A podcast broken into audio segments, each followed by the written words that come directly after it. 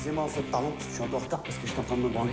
Le jour où il s'est installé, c'est fini. Pourquoi est-ce que vous accordez autant d'importance aux histoires de Bon, qui s'est fait gauler? C'est le concept que t'aimes. T'aimes le concept plus que l'autre, c'est con. hein?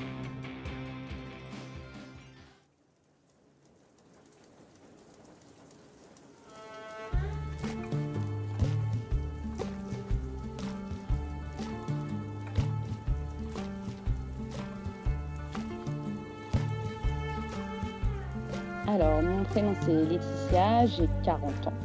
Euh, je suis euh, hétérosexuelle a priori. Et tu, et tu te considères comme femme? Tu es femme, tu te considères comme une femme? Ah oui, oui, oui, oui. Très bien.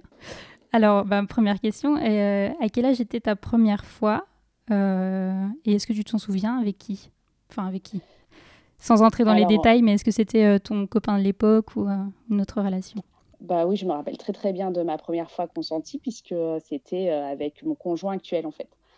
Donc, euh, donc du coup, oui, je m'en rappelle très bien. En plus, c'était pour le réveillon de l'an 2000. Donc, euh, Euh, Bon souvenir, mauvais souvenir euh, bon souvenir, euh, bon souvenir, euh, surprenant. Je m'attendais à avoir mal et à saigner. Et en fait, bon, je comprendrai après pourquoi, mais non, en fait, du coup, euh, tout s'est très bien passé. C'était pas l'extase, mais euh, c'était chouette. Euh, C'était quelque chose que vous aviez envisagé, dont vous aviez parlé, ou plutôt tabou et ça s'est fait sur le moment? Alors, on s'était pas dit, genre, verbalement, euh, on va faire l'amour ce soir, mais euh, bon, on était ensemble depuis deux mois, je crois. Et voilà, il y avait eu des précédents, des envies, des caresses. Enfin, donc, c'était un peu la suite logique. Et là, ma sœur nous avait prêté son appartement, en fait, pour le réveillon. On n'était que tous les deux, donc, enfin, ça paraissait inévitable. Et c'était sa première fois, lui aussi. D'accord. Donc vous en aviez pas parlé, mais vous Non, ressentiez pas- que ça allait voilà. se passer. C'était à, peu près logique, mais ça n'a pas été verbalisé. Euh, T'avais des appréhensions, il avait des appréhensions. Enfin, du coup, est-ce que vous en avez reparlé déjà après, par la suite, la Alors, première fois Il faut savoir que tous les deux, on communique pas beaucoup verbalement. Et du coup, euh, on n'a pas, on débriefe pas, on n'a pas Mm. débriefé, ni là, euh, on le fait rarement, même maintenant, 20 ans après. Mais en tout cas, pour ma part, j'appréhendais un peu, oui, j'app- j'appréhendais même beaucoup. Euh, mais il a été très doux et comme en fait c'était sa première fois lui aussi, ben voilà, il, il avait peur de me faire mal, il Mm. a été doucement, c'était un bon moment, c'était agréable. Enfin ouais, ça reste vraiment un très très bon souvenir. C'était pas fabuleux, mais euh, en fait j'avoue que moi ma seule préoccupation c'était de ne pas avoir mal. En fait, je, je vais dire qu'à à l'époque psychologiquement ma mon appréhension du plaisir c'était euh, si j'ai pas mal c'est bien. Donc en fait, j'étais pas en attente de quelque chose d'extraordinaire. Euh, lui, il était un peu maladroit, c'était sa première fois, donc c'était un doux moment, c'était pas un orgasme Mm. explosif, ou, mais c'était vraiment quelque chose qui, qui convenait à ce que j'attendais et, euh, et qui m'a fait du bien, qui a réparé beaucoup de choses en tout cas. oui. Euh, donc on va revenir sur l'avant. Est-ce que quelle était ta vision de la sexualité avant ça? Est-ce que euh, toi c'était quelque chose que tu projetais une première fois? Enfin en tout cas euh, cette première fois consentie avec la personne que t'aimes, etc. Est-ce que ça, faisait l'objet d'attente ou plutôt l'objet de crainte ou, ou les deux? Les deux, en fait, euh, c'était vraiment l'objet d'attente parce que je, je- je voulais avoir cette relation consentie. Je voulais vraiment, voilà, c'était une étape pour moi. Euh, je donc il fallait que j'en passe par là. C'était à la fois euh, presque quelque chose d'obligé. En fait, j'avais un peu peur et en même temps, j'avais le sentiment que le jour où je passerai ce cap-là, je pourrais vraiment passer à autre chose. euh, être adulte aussi, hein, il y a quelque chose de très symbolique hein, dans, dans la première fois. Et oui, c'était quelque chose que j'attendais, que je craignais à la fois. ouais presque comme un rendez-vous chez le dentiste, quoi. On a peur, mais il faut le faire. Mm. Donc il y avait quelque chose de thérapeutique dans, dans, dans l'idée d'une première fois, et et je pense que c'est plus au niveau sentiment que j'étais pas du tout en phase comme je peux l'être aujourd'hui, ou euh, c'est ce que je te disais tout à l'heure. Je, pour moi, j'espérais juste ne pas avoir mal en fait. Et est-ce que tu parlais euh, de sexualité à ton entourage, euh, à tes amis? Est-ce que vous en parliez? Est-ce que tes amis en parlaient à ce moment-là, avant? Euh, Est-ce que toi, ça te semblait tard, 20 ans? Est-ce que... Oui, alors oui, j'avais 19 ans. Euh, et, euh, et oui, euh, je, je- je me considérais comme vieille pour une première fois par rapport à mes copines. Et, euh, et voilà, j'ai eu du mal à passer le cap en fait. Et, j'avais le sentiment aussi que peut-être on ne voudrait pas de moi. Ou, enfin, c'était assez. Mon rapport à l'autre était assez particulier à l'époque. Et, et oui, je, ouais, 20 ans, ça m'a paru tard. Ça m'a paru tard. Et au niveau du, de, la, de ta sexualité, est-ce que tu en parlais à tes parents du coup? Est-ce que euh, ta maman ou, tes, ou ton, ton, papa, du coup, tu, tu nous en parleras euh, de ça, mais est-ce qu'ils te, te protégeaient, te protégeaient pas, te, te, te tenaient informé par rapport au MST, ou choses comme ça, d'un point de vue très euh, de santé, tout simplement, ou, et te parlaient de sexualité? Oui, alors déjà, il faut savoir que j'ai trois sœurs aidées. Je suis la, quatrième, donc, euh, donc j'avais eu maintes fois l'occasion, enfin, pas sans rentrer dans les détails, mais c'était quelque chose, enfin, surtout entre filles, euh, euh, je savais que ça existait, mes sœurs avaient des petits copains, enfin, c'était pas quelque chose, je n'étais pas du tout ignorante en la matière, on en parlait assez librement.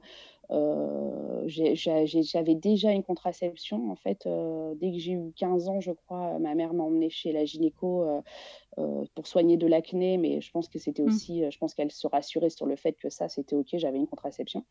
Euh, on ne parlait pas trop de préservatif, on en parlait, mais ce n'était pas forcément quelque chose, c'était surtout la contraception. cela dit, on a mis un préservatif hein, la première fois. Euh, mais oui, c'était, enfin voilà, avec mes amis, j'en parlais. Euh, ma meilleure copine avait déjà passé le cap depuis euh, plusieurs années. D'ailleurs, pour la petite anecdote, chaque fois qu'elle avait un petit copain, j'avais des facilités à repérer chez les gens si ça allait être des bons ou des mauvais. donc à chaque fois, elle me présentait ses petits copains, je lui faisais mes pronostics et donc on jouait beaucoup avec ça voilà, pour dire que c'était pas quelque chose de tabou chez moi du tout. Hein. Je, faisais vraiment la part des choses entre euh, voilà la sexualité normale et mmh. la sexualité telle que moi j'appréhendais de la vie.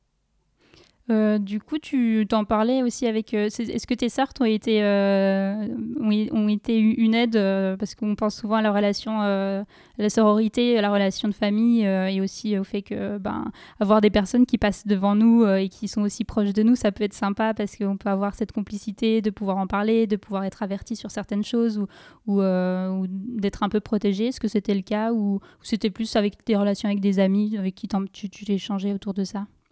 Ouais, j'avoue que c'était pas quelque chose non plus dont je parlais de façon très euh, personnelle avec mes sœurs. C'était plutôt un sujet général qu'on abordait. Voilà. Euh. En tout cas, j'avais leur exemple, ça, ça m'aidait beaucoup. Maintenant, je suis pas allée les voir pour leur dire j'ai un petit copain et je mmh. pense passer le cap. Pas du tout. Euh, je crois que j'en avais parlé avec ma meilleure amie, c'est bien possible parce que je lui disais tout, mais je me rappelle pas très bien de ce que je lui ai dit, ça fait 20 ans. mais non, par contre, ouais, mes sœurs, j'allais quand même pas jusqu'à leur dire voilà, on a fait ci, on a fait ça. Non, non, non, je le gardais pour moi. D'accord. donc tu disais que tu distinguais bien effectivement euh, la sexualité et tes envies de sexualité aussi avec euh, ton partenaire à ce moment-là et puis l'envie aussi, je pense, générale du fait de l'âge et de qu'il fallait y passer à un moment donné et euh, par opposition avec tes appréhensions par rapport, on va dire, à, à, la sexualité aussi et, et euh, je pense peut-être au, consentement, tu vas, tu vas me le dire. Euh, et ça, c'est ce que tu me disais quand tu m'as écrit pour participer au podcast. C'est donc parce que tu as été euh, l'objet, la, victime, on va dire, d'agression et d'abus sexuels par un membre de ta famille, c'est ça? C'est ça. Donc oui, l'objet, c'est le mot en fait, hein, parce que en fait, quand ma première agression sexuelle est arrivée, j'avais 4 ans.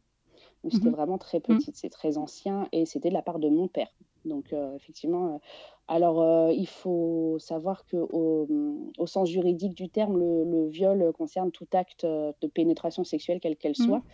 à proprement parler, je n'ai pas fait l'amour avec mon père, mais il y a eu pénétration, attouchement, donc considéré comme viol. Il a été condamné à 15 ans de prison ferme. le procès a eu lieu, j'avais 18 ans.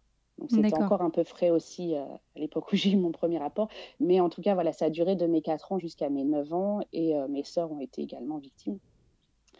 Euh, donc oui, c'est forcément c'est quelque chose qui prépare pas très bien à l'entrée dans la sexualité et, et voilà, c'est pour ça que j'appréhendais. C'est pour ça aussi que j'avais vraiment ce, cet objectif d'avoir un rapport consenti qui allait être quelque chose de complètement différent mmh. de ce que je connaissais.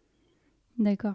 Euh, pour mieux comprendre le déroulé de, la prise de conscience euh, et euh, comment ça s'est passé jusqu'à à quel moment on arrive à une plainte et, à une condamnation, qui s'en est aperçu, comment l'alerte a été a, été lancé Par qui D'abord, on en a parlé plusieurs fois, enfin, mes sœurs. Moi, j'en ai pas parlé, mais mes sœurs en ont parlé à ma mère. elles s'étaient séparées, en fait. Mes parents étaient séparés. ça a commencé, ils étaient encore ensemble et ça s'est poursuivi. Ils étaient séparés. Il y avait, on avait des visites le week-end. Euh, et euh, bah, en revenant de ces visites, en fait, mes sœurs ont alerté ma mère plusieurs fois, et alors euh, avec des mots un peu détournés. Donc je pense que c'est pour ça que sur le coup, elle n'a pas trop tilté. Elle disait, il nous embête, on ne veut plus y aller. Et puis, comme rien ne se passait, elles ont fini par dire ce qui se passait. Donc je me rappelle, bah, c'est quand j'ai eu 9 ans, en fait, que je me rappelle être rentrée de l'école. Mes sœurs étaient là avec ma mère, mon père était là. Et elles ont dit on est en train de discuter euh, de si vous allez, si on a, si vous allez continuer à voir votre père. Et euh, ma mère m'a dit je suppose que tu ne veux pas assister à cette euh, discussion. Donc j'ai dit ben non, donc je suis partie dans ma chambre, mais en fait c'est dommage, ça a été quelque chose qui a été assez préjudiciable pour moi pour la suite parce que du coup j'ai pas été actrice dans ce moment-là, mais en tout cas de ce jour-là on a cessé donc de le voir. sauf que en fait, il continuait d'entretenir des relations, enfin d'avoir des des appels avec ma mère pour prendre de nos nouvelles. Et quand il s'est remis en couple avec quelqu'un, en fait, il a dit à ma mère qu'il aimerait bien me présenter à sa nouvelle compagne. Ils avaient eu un petit bébé. Et, euh, donc ma mère a dit d'accord, euh, ok. Euh. et elle m'a dit voilà, ton père voudrait te voir, il a eu un bébé, mais n'en parle pas à tes sœurs parce qu'elles ne seront pas d'accord. Et moi, mes sœurs, je leur disais tout. Mmh.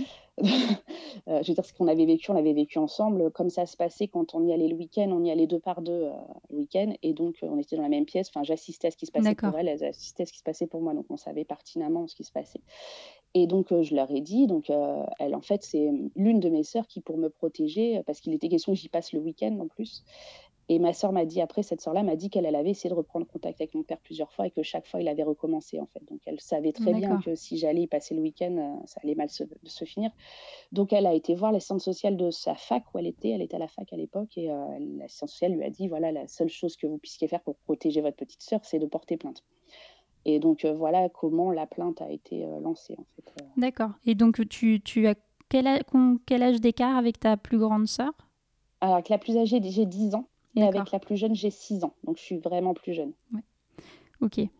Euh, et, au, niveau, euh, au niveau juridique, ça c'était pas. Alors j'imagine, comme tu étais plus jeune, tu n'as peut-être pas forcément suivi tous les rebondissements, mais du coup, ça s'est pas posé forcément avant euh, ce moment-là où c'était une nécessité de, pour, pour ne plus le revoir en fait. Oui, oui, ça, la, la question s'est pas posée avant. Alors le fait est que j'étais censée moi plus le voir. Enfin, on avait décidé qu'on ne verrait plus. C'est un sujet qui est quand même assez tabou. Porter plainte contre son propre père, c'est pas facile. Mm. Moi, je me rappelle que quand j'étais petite, je n'aimais pas du tout ce qu'il me faisait, bien sûr, mais je l'aimais en tant que père. Et euh, je me souviens que ma sœur aînée euh, se disputait avec lui constamment, en fait. Enfin, quand, euh, quand il faisait ça, elle l'engueulait. Et moi, dans ma tête, je me disais, pauvre papa, pauvre papa, mm. elle est méchante avec lui. Enfin, je me disais pas, elle a raison. Et donc, enfin, c'est quelque chose qui est quand même, et je pense que même pour elle, qui était plus âgée, ça a été difficile. Et d'ailleurs, euh, quand, quand, mes sœurs m'ont annoncé qu'on allait porter plainte, je me suis effondrée. Ça a été le moment, je pense, le plus difficile de toute ma vie. Et j'ai dit, mais mon papa va aller en prison, mais je veux pas, j'étais n'étais pas prête à ça. Moi, je, voulais juste ne plus le voir, et puis c'était suffisant pour moi. Il a fallu beaucoup de temps. Mais euh, si j'ai suivi les étapes, puisque j'ai été euh, auditionnée, ouais. il faut savoir qu'entre-temps, j'ai j'ai subi d'autres agressions sexuelles parce que souvent quand on est euh, enfin souvent non je connais pas toutes les victimes mais j'en connais quelques-unes et souvent on est quand même assez euh, fragile de ce mmh point de vue-là et euh, et plutôt enfin je pense que les, les agresseurs nous, nous repèrent. Et donc j'avais été on avait été en voyage en fait à la Réunion avec mes parents. Je suis née sur l'île de la Réunion. D'accord. Et donc on est on est allé en voyage sur l'île et une jeune femme amis de la famille qui nous recevait, en fait, euh, il faut savoir qu'à l'époque, je, faisais souvent des câlins aux gens. C'était mon truc. Mm. bien. J'étais petite, j'avais 8 ans. Euh, ouais, je crois que j'avais 8 ans. Et donc, euh, j'étais allée le matin dans son lit lui faire un, câlin de, matin. Et elle s'est mise à me caresser. Et jusque sur les parties intimes. Et je me suis mise à pleurer. Et elle m'a dit Mais je suis désolée, je t'ai fait mal. Et j'ai dit Non, non, mais je lui ai dit Tu m'as pas fait mal, pas comme papa. Et mmh. là, elle a bloqué, elle m'a dit ouais, euh, je suis désolée et tout. Donc, elle a arrêté tout de suite ce qu'elle avait fait, mais n'empêche qu'elle l'avait fait. Euh, et, euh, et, plus tard, j'ai été agressée aussi sexuellement à, dans une, un grand centre aquatique dont je vais taire le mmh nom. par un maître nageur. Donc, pareil, j'ai pas su me défendre à ce moment-là. Donc, il y avait quand même des, des, précédents. Et je pense que le fait de porter plainte, ça a été quelque chose d'important aussi pour ma reconstruction et aussi pour me remettre dans une position dans une posture, il fallait que je me, protège, en fait, mmh. que je me défende. J'étais incapable de me protéger. Donc, euh, oui, on a vraiment bien fait de porter plainte. Euh, ne plus revoir l'agresseur, c'est pas suffisant. Et je pense que ce qui m'a aidé à passer le cap, c'est de me dire qu'il avait un, petit bébé, que sa, sa nouvelle compagne avait des enfants plus âgés, euh, dont des filles, je crois. Et ça, enfin ça pour le coup, ça a été l'élément où il n'y avait plus de questions à mmh. se poser. C'est-à-dire que là, il fallait qu'il n'y ait pas d'autres victimes. C'était pas possible. La procédure a duré combien de temps? Ça a été long. Euh, quand on a porté plainte, je crois que j'avais 11 ans. Donc le temps de la procédure euh, jusqu'à je crois que jusqu'à l'âge de 14 ans, il y a eu euh, voilà, des, allers-retours, des confrontations, etc. ensuite, il a été mis en prison en préventive mmh parce qu'il a mal réagi. En fait, il a envoyé des insultes et des menaces à la juge d'instruction qui n'a pas trop apprécié. Oui.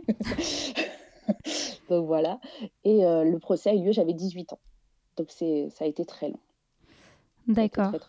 Donc euh, pendant toute cette période de 11 ans à 18 ans, qu'est-ce qui se passe? Est-ce que du coup tu t'es suivi psychologiquement? Est-ce que tu es tu, est-ce que tu pâtis de, cette, euh, de ces relations de, de 4 à 9 ans non consenties et, donc dépression, de choses comme ça Je ne sais pas. Hein.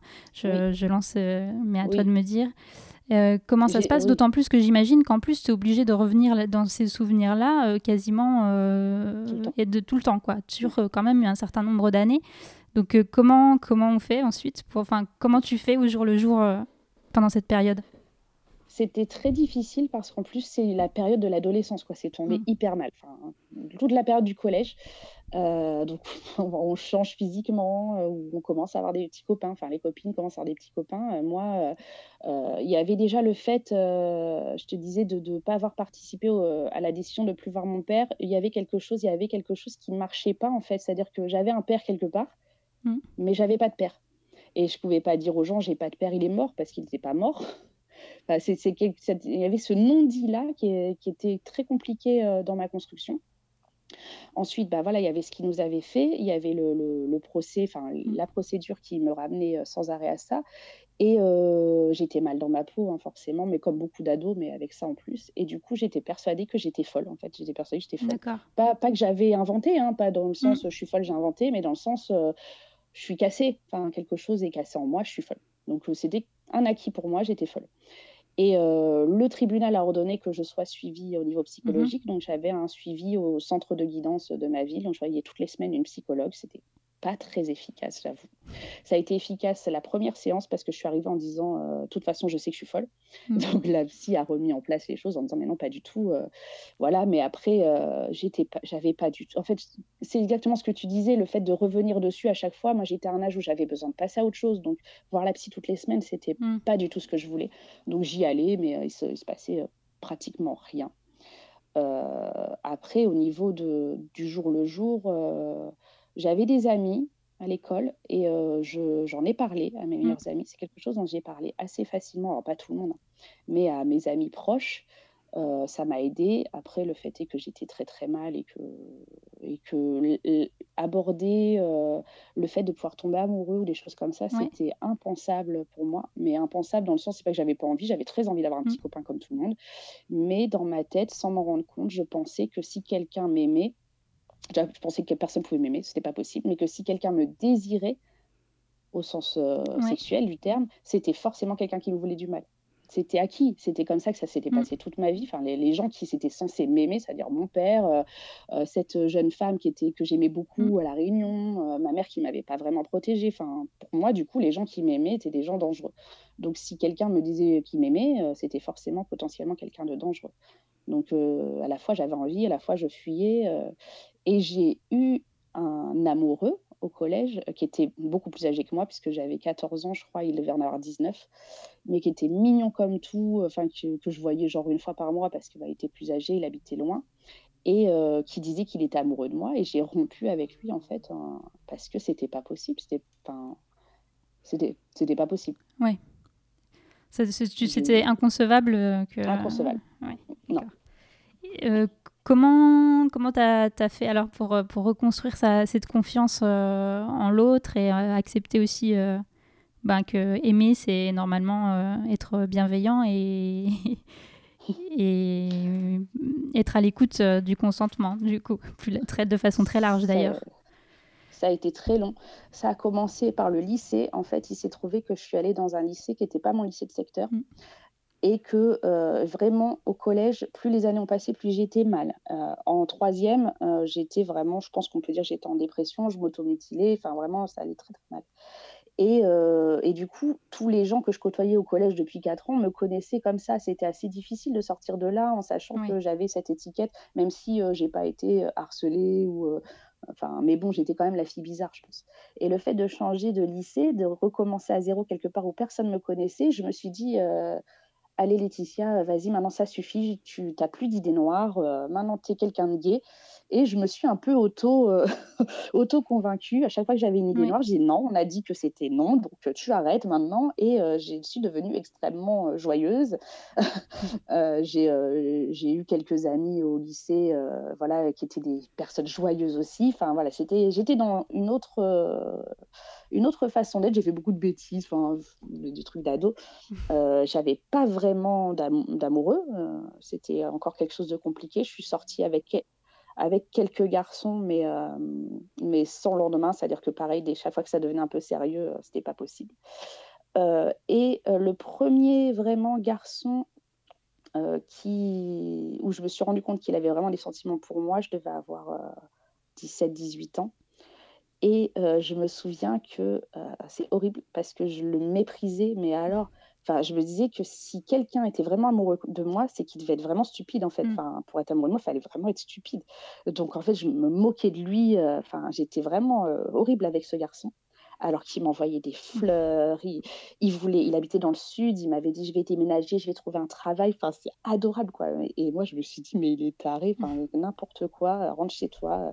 Et donc euh, j'avais un, j'avais un très bon copain à qui j'avais dit écoute, parle-lui, dis-lui que je vaux pas le coup. Et donc j'ai demandé à quelqu'un de, le convaincre de rompre avec moi, alors que c'était euh, le mec gentil que je méritais quoi. Et, et vraiment, je me rendais pas compte. Et, euh, et, donc, pour finir, pour arriver vers euh, mon amoureux actuel, euh, je pense que la première chose qui m'a plu chez lui, c'est qu'il s'intéressait pas à moi, en fait. donc, j'étais pas du tout dans quelque chose, dans une recherche de, de protection. C'est-à-dire que ça aurait pu être un cinglé, hein, mmh. ça aurait été pareil. Hein. J'ai eu de la chance, ce n'était pas le cas, mais je me suis sentie en sécurité parce que parce qu'il ne me cherchait pas et il n'était pas amoureux de moi. Il, Enfin, moi, je le trouvais beau et il m'impressionnait. Enfin, là, pour le coup, j'ai eu un coup de cœur, ça a été un coup de foudre. Mais j'ai dû aller le chercher, mmh. j'ai dû vraiment aller le chercher et c'est ce qui m'a mise en sécurité. C'est-à-dire que tout allait bien tant qu'il n'avait pas envie de moi. Finalement, tu t'es euh, placée dans un rôle de c'est toi qui décides aussi. C'est ça, voilà. En fait, oui, pour pouvoir accéder au consentement, il fallait, euh, il fallait vraiment que ce soit moi qui, qui soit actrice. Euh, j'ai deux questions. C'est la première, quelle était ta relation avec ta mère pendant ces années-là et par rapport à et avec tes sœurs? Et la deuxième, c'est est-ce que le, verdict et l'annonce de la sanction a été libérateur ou, a provoqué euh, un soulagement euh, chez toi? Alors avec mes sœurs, on a toujours été très soudés, très fusionnels, encore aujourd'hui. Euh, ma mère, bah, c'est quelqu'un qui a toujours été très important pour moi, mais voilà, toute cette période a été compliquée parce que bah, je me suis aperçue, j'étais jeune, hein, mes sœurs s'en sont rendues compte plus facilement que moi, mais qu'elles nous avaient absolument pas protégées, voire qu'elles nous avaient mises en danger. Mmh. Et, euh, et pour, pour, le procès, euh, la juge d'instruction a, a dit qu'elle aurait pu la mettre sur le banc des accusés, qu'elle ne le faisait pas parce qu'elle trouvait que ça faisait beaucoup pour moi qui étais mineure de perdre à la fois l'autorité parentale de mon père et de ma mère. Elle m'a posé la question. Elle m'a dit Mmh. C'est vous qui me dites. Bon, moi, enfin, c'était déjà dur de porter plainte contre mon père. J'allais pas en plus porter plainte contre ma mère. Donc, euh, nos relations ont été à la fois bonnes parce qu'en tant que mère, c'était pour le reste, c'était une bonne maman, et à la fois très difficile parce que même pour elle, pour gérer sa culpabilité, c'était compliqué. Donc, euh, enfin, vraiment, même elle, elle faisait beaucoup de crises d'angoisse. C'était très très dur. Ça a été une période très très dure. Elle était remariée à donc euh, mon beau-père qui est maintenant mon père puisqu'il m'a adoptée depuis. Euh, et qui était très cadrant pour le coup. Enfin, ça, c'était aussi une aide parce que c'est même s'il était euh, assez rigide et assez strict, c'était c'était un point euh, très cadrant dans ma vie. Donc ça aussi, c'était bien d'avoir d'avoir lui dans ma vie. mes relations se sont plus détériorées après avec ma mère pendant une période quand je suis devenue moi-même maman. J'ai eu besoin de rompre les liens, de, de, prendre du recul et de digérer le fait que je savais que voilà, tout n'avait pas été rose et qu'elle mmh. avait sa part de responsabilité. Maintenant, je peux dire que c'est revenu à la, à la, normale, je lui ai pardonné et, euh, et c'est une bonne mamie pour mes enfants. Et euh, c'est assez. Alors, le pardon, c'est quelque chose, on peut en parler des heures parce que c'est quelque chose d'assez compliqué à comprendre. Le pardon, c'est pas dire à quelqu'un ce que tu as fait, c'était pas grave, mais c'est rompre, vraiment rompre le lien de, de rancœur qu'on a avec quelqu'un. C'est-à-dire que le pardon, d'ailleurs, mène souvent à la rupture. C'est-à-dire que souvent, on garde des liens de, haine avec les mm. personnes qui ont fait du mal. Euh, moi, j'ai coupé les liens avec ma mère pour couper ce lien de rancœur. Et j'ai pu reconstruire des liens euh, tout à fait. Euh, enfin, c'est plus quelque chose de. On, aborde le sujet parfois ensemble toutes les deux, et c'est plus quelque chose de difficile. Contrairement à, à, certaines de mes sœurs qui ont encore du mal aujourd'hui, moi, je suis passée à autre chose. D'accord. Et concernant mon père, je suis passée à autre chose aussi. J'ai repris une fois contact avec lui par le biais de lettres je me suis aperçue qu'on n'avait plus rien à se dire en fait, qu'il n'y avait rien à reconstruire, donc j'ai laissé tomber. Mais euh, voilà, je pense être, je pense être à autre chose. D'accord. Euh, et donc, euh, pour, donc, pour venir à cette, cette première fois avec ton conjoint actuel, alors déjà, déjà, premier constat aussi, c'est que finalement, tu as l'air de faire très bien la distinction entre cette sexualité non consentie euh, et subie euh, par quelqu'un euh, de proche de toi et cette sexualité telle qu'elle devrait être au moment où tu la vis et cette volonté de vivre ça. on pourrait se dire, une personne qui a subi ça n'a pas envie de, de a une très forte appréhension, a de l'angoisse par rapport à ça, alors que j'ai l'impression que tu as tout de suite fait la, différence, le distinguo entre ce qui doit être et ce qui, ce qui n'est pas normal. Alors peut-être que le jugement étant passé par là, etc., a fait en sorte que, euh, peut-être que non, en fait, c'est naturel. Je ne sais pas s'il y a une explication. Je ne sais pas s'il y a une explication parce que pour le coup, j'ai parlé avec beaucoup de victimes d'inceste et c'est assez différent chez chaque personne. Je pense que l'âge joue un rôle, je pense que le type d'agression joue un rôle, c'est-à-dire que comme euh, je t'ai dit tout à l'heure, j'ai pas fait l'amour avec mon père. Donc le fait de faire l'amour, c'était quand même malgré tout quelque chose de nouveau et mm. quelque chose qui m'appartenait. Donc ça, je pense que ça a été très important. Euh, encore aujourd'hui, hein, euh, c'est plus facile pour moi de faire l'amour avec mon conjoint que les préliminaires, par exemple. Oui. Euh, ça, ça, peut encore aujourd'hui être compliqué, euh, les préliminaires, parce que euh, ce qui est très compliqué là-dedans, c'est que c'est quelque chose qui me rattrape à des moments où je ne l'ai pas décidé. Mmh. j'ai fait beaucoup d'amnésie sur ce qui m'est arrivé, c'est-à-dire que même pour le procès, j'avais très peu de souvenirs. J'avais peut-être deux ou trois souvenirs conscients de ce qui m'était arrivé. Et encore aujourd'hui, je me rappelle de pas grand-chose. Par contre, j'ai des souvenirs qui reviennent par moments à des moments complètement inopportuns. Mmh. et pas forcément sous la forme d'images. Euh, le plus flagrant dans ces, dans ces remontées de souvenirs, c'est quand j'ai euh, eu mon fils. Euh, mon, premier enfant, en fait, mon premier enfant est né avec des malformations mhm. et il avait beaucoup de mal à se nourrir. Et donc, l'heure du biberon, c'était toujours un peu angoissant parce que c'était compliqué de le nourrir. Et je me rappelle qu'il fallait un peu que je le force. Et donc, je lui ai enfoncé la tétine du biberon dans la bouche. Et, j'étais très mal à chaque fois, mais vraiment physiquement. Euh, et, bon, ça me paraissait normal parce que c'est pas facile quand on a un bébé qu'on a du mal à nourrir. Et jusqu'au jour où tout d'un coup, j'ai vu tout noir, je me rappelle, j'ai le biberon comme ça, et j'ai vu tout noir et j'ai eu la sensation d'étouffer et la sensation de poils sur mon visage, comme si. Et tout d'un coup, ça m'a fait tilt. J'ai dit, mais je suis en train de vivre une fellation dans ma tête alors que je ne m'étais jamais, jamais rappelé avoir fait une fellation à mon père. Jamais. Hmm. C'est-à-dire que mmh, jamais, en fait. Je pensais pas avoir vécu ça et je j'ai pas d'image consciente de fellation avec mon père. Donc je suis incapable de te dire si ça s'est passé ou pas. Mais cette sensation-là était très vivace et le, lait, le lait blanc qui coulait de la tétine dans la bouche de mon fils, la sensation d'étouffement, mmh. de poils, enfin, et c'est horrible. Enfin, je suis en train de nourrir mon bébé. Ce C'est pas le moment de penser à des choses comme ça. Mais ça prévient pas. voilà, ça, ça c'est quelque chose de très euh, frustrant et énervant euh, quand on est victime d'abus. C'est ce genre de remontée de souvenirs euh, qu'on n'a pas demandé, qui nous. C'est même pas du souvenir, c'est de la, c'est de l'ordre de la sensation. Et ça, c'est, mm. ça peut arriver n'importe quand. Et ça arrive toujours, du coup, euh, même, même encore euh, maintenant Oui, ça m'est arrivé il n'y a pas très longtemps au travail. Je ne me rappelle plus sur quel sujet c'était. Et j'en ai parlé à ma collègue qui me, qui me connaît, qui connaît mon histoire. Et je lui ai dit Waouh, là, je suis en train de revivre un truc. Et par contre, je l'ai bien géré parce que maintenant, avec le temps, je le gère beaucoup mieux. Mmh Euh, je- Ça, c'est quelque chose que j'ai appris à faire avec le temps. Je ne sais pas si tout le monde sait faire ça, mais moi, j'ai vraiment appris à prendre du recul sur les choses et à les accepter, à me dire arrête de te battre contre des choses contre lesquelles tu ne peux rien. Et ça va plus vite. Alors, c'est horrible parce que c'est exactement tilté. C'est exactement ce que je me disais en fait quand mon père abusait de moi. Mm. C'est-à-dire que je, je, je me mettais en pause dans ma tête. Je, je partais en fait. Mon corps était là et moi je Oui. partais. Je m'évadais. Je me rappelle très bien que je regardais les rideaux de la fenêtre et que je partais. J'étais plus là et que je me disais de toute façon ça va s'arrêter. Un moment ça va s'arrêter. Il y aura, il y aura un lendemain. Et c'est quelque chose que je me suis toujours dit dans ma vie dans les moments difficiles. Je me suis dit il y aura un lendemain. Le soleil va se lever demain. Si tu serres les dents, si, tu te mets en pause, ça finira par passer. Et, euh, et puis ça marche. ça marche, mais bon, ça a des mauvaises conséquences aussi. C'est que j'ai de gros trou- troubles de mémoire encore aujourd'hui. Vraiment, de, euh, je pense que c'est plus un trouble attentionnel qu'un trouble de mémoire, mais euh, voilà. Et plus je suis stressée, et plus je perds la mémoire. Et ça, c'est, euh, je pense, une conséquence de ça. D'accord. Euh, et alors, avec, avec, ce, avec ton conjoint, quand s'est présenté euh, le moment où tu lui as raconté ça, est-ce que c'était rapide, pas rapide? Est-ce que c'est quelque chose que tu tenais vraiment à faire partager ou plutôt d'abord à cacher peut-être euh, et puis après non euh, voilà. Alors non, et j'en ai parlé à quasiment tous mes petits copains. en fait, c'était comme pour le coup, en fait, c'est c'est pas que je, je, je voulais, je pense, leur expliquer pourquoi j'étais pas normale. Je pense que c'était dans cette démarche. À chaque fois que j'ai eu un petit copain sérieux, je me suis dit, il faut que je lui dise tout de suite, comme ça il comprendra pourquoi je suis, je suis chelou en fait.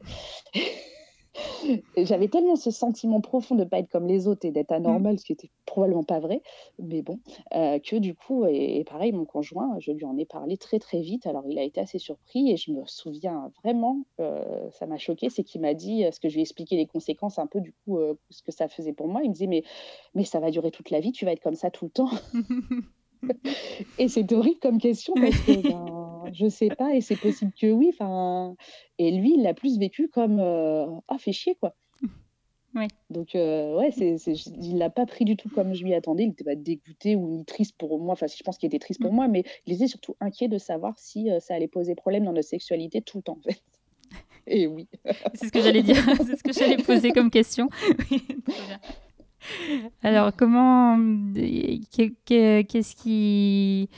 Du coup, qu'est-ce que vous faites? Alors, si ça pose problème euh, dans votre sexualité, est-ce que déjà. euh, c'est, est-ce que ça a pu poser problème au point de, d'envisager une rupture ou au point euh, de remettre en cause le couple? Et puis, comment on essaye de surmonter ça? Alors oui, alors au tout début de notre relation, pas du tout. euh, j'étais euh, assoiffée de, de- Mhm. de sexualité. euh, c'était tout feu, tout flamme. C'était alors toujours moi qui étais demandeuse. Enfin, je pense qu'il était demandeur dans sa tête aussi, mais il avait même pas l'occasion. En fait, je lui sautais dessus tout le temps. On faisait ça partout, tout le temps. Enfin, c'était génial. Et puis voilà, petit à petit, les sentiments se sont installés. Je pense que c'est ça aussi qui a commencé à. Et puis bah, c'est comme tout couple. hein. Au début, on, on est à fond, et puis après, il y a le quotidien. Et euh, du moment, je pense, où j'ai été moins actrice, quand, je- quand lui, il a pris sa place aussi dans le couple, ça a été plus compliqué. Et je pense que même encore aujourd'hui, ce qui est compliqué pour moi, c'est quand lui est demandeur, et il est très demandeur. Euh, du coup, je me, je me remets dans cette position. euh, c'est soit je suis l'actrice, soit je suis euh, la victime, en fait. Et euh, c'est assez compliqué d'avoir un entre-deux. Alors, c'est pas aussi fort que ça, hein, Mm. mais euh, dès que dans ma tête, j'ai pas super envie, que je me dis oui, mais bon, le pauvre, il a envie, je, Oui. je vais le laisser faire. Et ben du coup, euh, je le vis presque comme une agression, Mm. mais en étant consciente que c'est pas le cas. Donc du coup, je me dis non, mais je vais pas le, enfin le pauvre, c'est pas de sa faute, donc je vais pas lui, lui faire subir ça. Mais du coup, bah, je me force encore plus, et donc c'est un Oui. espèce de, de, euh, de cercle vicieux. Donc il m'arrive de pleurer pendant nos relations, alors qu'il y est pour rien, mais c'est comme ça, c'est assez compliqué. Le sentiment d'être euh, obligée, d'être contrainte, c'est très très difficile à vivre. Vous en parlez régulièrement ou c'est un sujet qui revient ou c'est plutôt euh, non on ne parle pas beaucoup de sexualité. Je pense que c'est un peu le problème de notre couple, c'est qu'on n'en parle pas beaucoup. Euh, il est assez. euh, euh, je, pense qu'il a très envie d'être un, un bon amant et que du coup, chaque fois que j'essaye d'en parler, il le prend comme un reproche. Et, et donc, il se sent pas bien. Et donc, euh, du coup, c'est jamais quelque chose de constructif. Alors, du coup, j'évite d'en parler. Mhm. Mais euh, du coup, je suis pas satisfaite. Et quand je suis pas satisfaite, ben, du coup, soit je suis en colère après lui, soit je me sens victime parce que, bah, voilà, euh, il se fait du bien et moi, on s'en Mhm. fout. Enfin, voilà, il y a quelque chose d'un peu. heureusement que j'ai vraiment beaucoup de recul avec ça et que du coup, moi, ça me pose pas de problème, en tout cas dans mon couple. Mais lui, oui, parce que je... il y a eu, oui, une période où il m'a même trompé à une période de notre vie parce que je pense qu'il avait besoin de se sentir fort et important aux yeux de quelqu'un. Et, moi, sûrement sans me rendre compte, j'étais beaucoup dans le rejet. et puis, il y a aussi le fait, j'ai mis beaucoup de temps à intégrer que simplement un homme pouvait être quelqu'un de bien. Ça paraît mmh. con à dire, mais je, pense, je, pensais le, je pensais le penser, mais je ne le pensais pas. Pour moi, un homme, c'était forcément potentiellement dangereux, potentiellement des gens qui font du mal, et même dans sa place de père, il m'a fallu du temps pour lui laisser de la place, pour, pour accepter que ben c'était pas moi qui décidais de tout en fait. Hein. Donc c'est vrai que de l'extérieur on pourrait penser que qu'il n'est pas cool et qu'il n'est pas à l'écoute. Et c'est vrai que c'est pas quelqu'un qui est très à l'écoute, mais je pense avoir vraiment ma part de responsabilité là-dedans. Enfin, pas consciemment, mais voilà, je suis comme je suis et mmh. notre relation, elle est, elle est pas simple, mais, euh, mais elle, elle dure. Effectivement. Euh, et, tu disais tout à l'heure, donc au début de ta relation, c'était tout feu, tout flamme, euh, très demandeuse. Est-ce qu'il y avait des choses qui te. Est-ce que tu avais des fantasmes? Est-ce qu'il y avait des choses que tu voulais essayer dans la sexualité? Est-ce que justement tu étais ouverte euh, aux, découvertes par rapport à ça alors ça va sûrement te surprendre, mais j'ai découvert que j'étais très excitée par tout ce qui était exhibitionnisme. D'accord. Alors, euh, je veux dire que dans, on s'est retrouvé dans une situation genre au cinéma ou dans une voiture où potentiellement quelqu'un pouvait passer. Mhm. ben, je m'apercevais que j'étais encore plus excitée. Euh, lui, pas du tout, mais pas du tout. Il est très pudique, euh, donc pas du tout. Donc, on n'a pas été beaucoup plus loin dans cette recherche-là parce que c'était pas son truc. Mais ça, j'ai découvert que ça m'excitait beaucoup. Après, euh, l'idée de, pareil, l'idée du, trio, l'idée d'être à plusieurs, c'est quelque chose, c'est un fantasme qui est très présent, qu'on n'a jamais euh, réalisé, mais euh, qui est très présent. À une époque même, j'envisageais qu'on aille dans des clubs échangistes, mmh ça m'a traversé l'esprit, et pareil, on l'a jamais fait parce qu'entre le penser et le faire, oui. puis je suis mère de famille, bon.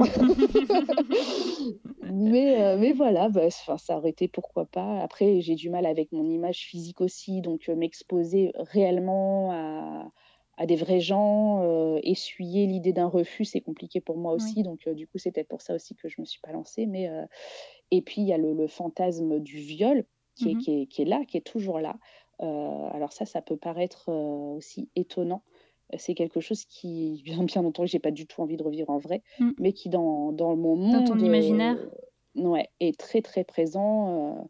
Alors, c'est drôle parce que c'est une question que m'ont posé souvent les psys. J'ai fait beaucoup de, mmh thérapie et que les psys posent souvent et que j'ai du mal à comprendre cette question.